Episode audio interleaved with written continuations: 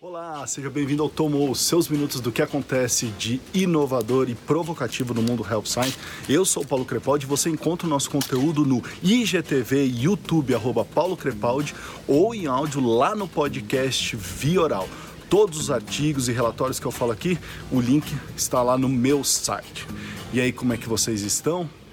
Fun fact dessa semana é um anúncio que eu li da Porsche que começa é, os testes de peças de carro feito em impressora 3D.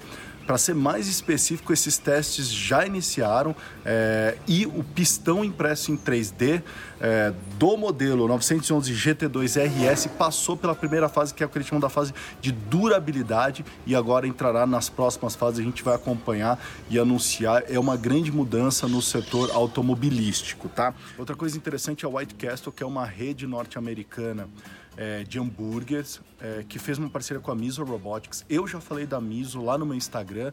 É, e qual que é a ideia? Eles estão contratando o robô que vira hambúrguer.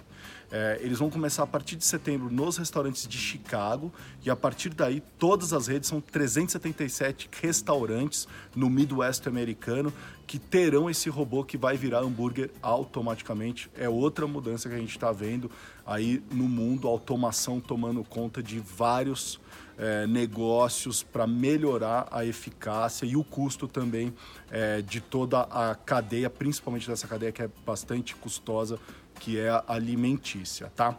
É, outra informação que eu anotei aqui. A Fitbit está realizando um estudo para tentar detectar os sintomas ou sinais de alerta é, da Covid-19, tá? É, o estudo está sendo conduzido com 100 mil pessoas nos Estados Unidos e no Canadá, sendo que 900 testaram positivo para o vírus, tá? É, eu já falei aqui no Tomou, em outro episódio, sobre o Smart Ring que a NBA está utilizando, tá? Então a gente está começando a ver uma tendência dos wearables entrando de vez uh, no mundo healthcare. Inclusive, a PGA Tour acabou de comprar mil pulseiras da Whoop, para que seus jogadores de golfe utilizem também para ajudar é, na mensuração e na, na, detecção de possíveis sintomas de infecção, tá? É, um estudo recente publicado pela Escola de Medicina da Universidade de Stanford está é, fazendo um testes em vários desses smartwatches, é, pulseiras, para quê? Eles estão tentando ver se uma combinação de mudança de frequência cardíaca, frequência respiratória, temperatura são indicativos iniciais de uma possível infecção. Ou seja, antes de você ter um sintoma, se esses wearables são capazes de dizer assim, opa, tá aí um red alert, tá aí um red flag, é melhor você ir até o médico para ver se está tudo bem ou até iniciar algum tipo de tratamento é, previamente. Então, tem bastante coisa acontecendo com biometrias. É, de novo, lembra que eu falei? Sai do point of care, vai para o paciente. Então, essa é a grande mudança do futuro da indústria farmacêutica em geral. Tá? Outra coisa interessante, um artigo que eu li do New York Times, o link está lá no meu site, da queda no número de prematuros. Tá, no mundo todo, tá? Inclusive um dado da Dinamarca indica que houve uma queda no nascimento de prematuros de 90%, tá? Os indicativos do artigo, ou seja, os fatos sugeridos pelo estudo, é, são um, o isolamento, então as mães estão ficando mais dentro de casa e descansando e elas estão tendo menos contato com a poluição do ar. Então, olha só que interessante esses dados é, desse estudo para vocês, tá? Então vamos lá, para encerrar hoje eu vim falar para vocês de um relatório da E-Consultants que chama Future of Marketing, tá?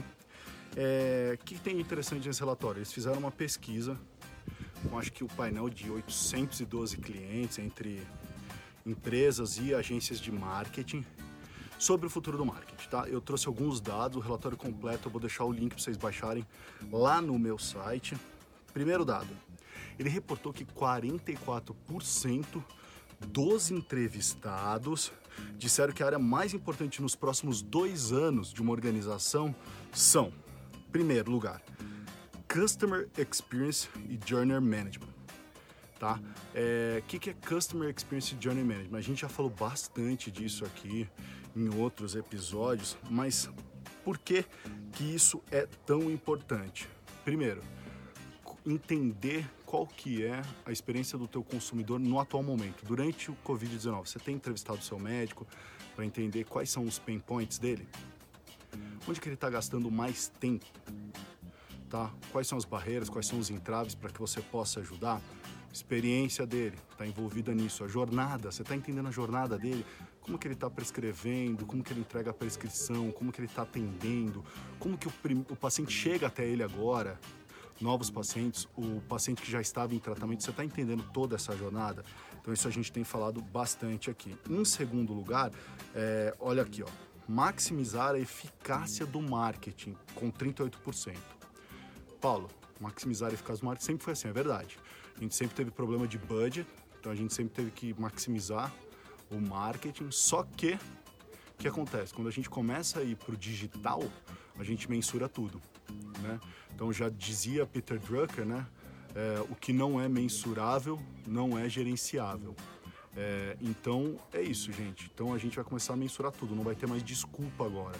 Tá? Você vai ter dado para tudo, tá? Vai ser complicado, então vai ter que ser melhor ainda essa sua eficácia. Em terceiro lugar, com 34%, é o que a gente já também falou de confiança e propósito da marca, tá? Por que, que a gente está falando disso é, de novo, tá? Confiança durante a crise é, e eu sempre falei para vocês é, que durante a crise é muito mais importante a gente focar naqueles clientes que já estão conosco do que tentar ir atrás de novos clientes. Por quê? Porque quando tudo isso acabar, eles vão se lembrar de quem estavam ao lado deles. se você esteve ao lado, entendendo aquele momento, aquela situação dele, a confiança em você vai aumentar, ou pelo menos vai se manter e isso que é importante. Então, eles estão ranqueando isso como terceiro ponto mais importante nos próximos dois anos é, das organizações. Porque propósito, a gente já falou também, é, todo consumidor, o médico, o paciente vai buscar empresas com propósito, ou seja, autenticidade é, será o atributo da vez, então vamos ficar de olho, tá? Minha dica aos times de marketing é, e inovação é o que?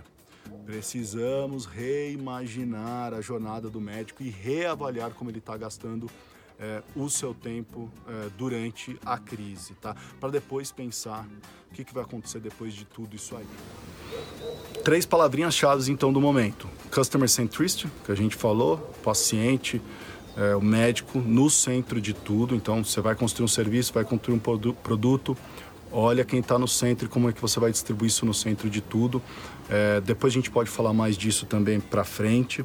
Integração. Estamos na era da realidade híbrida, o modelo híbrido, digital mais físico. Então vai ser importante como é que você vai integrar é, tudo isso. E o último que eu acho importante para você colocar lá na sua estratégia de tudo é agilidade. Tá? Você precisa montar planos pensando é, no plano A e plano B, porque você o seu, seu negócio, sua estratégia precisa estar pronta para se adaptar rapidamente. Precisa estar pronta para se adaptar rapidamente. Ela precisa ser flexível. Então, ela precisa ser flexível. Então, você vai ter que começar a se perguntar: e se eu não puder mais visitar médicos? Nunca mais.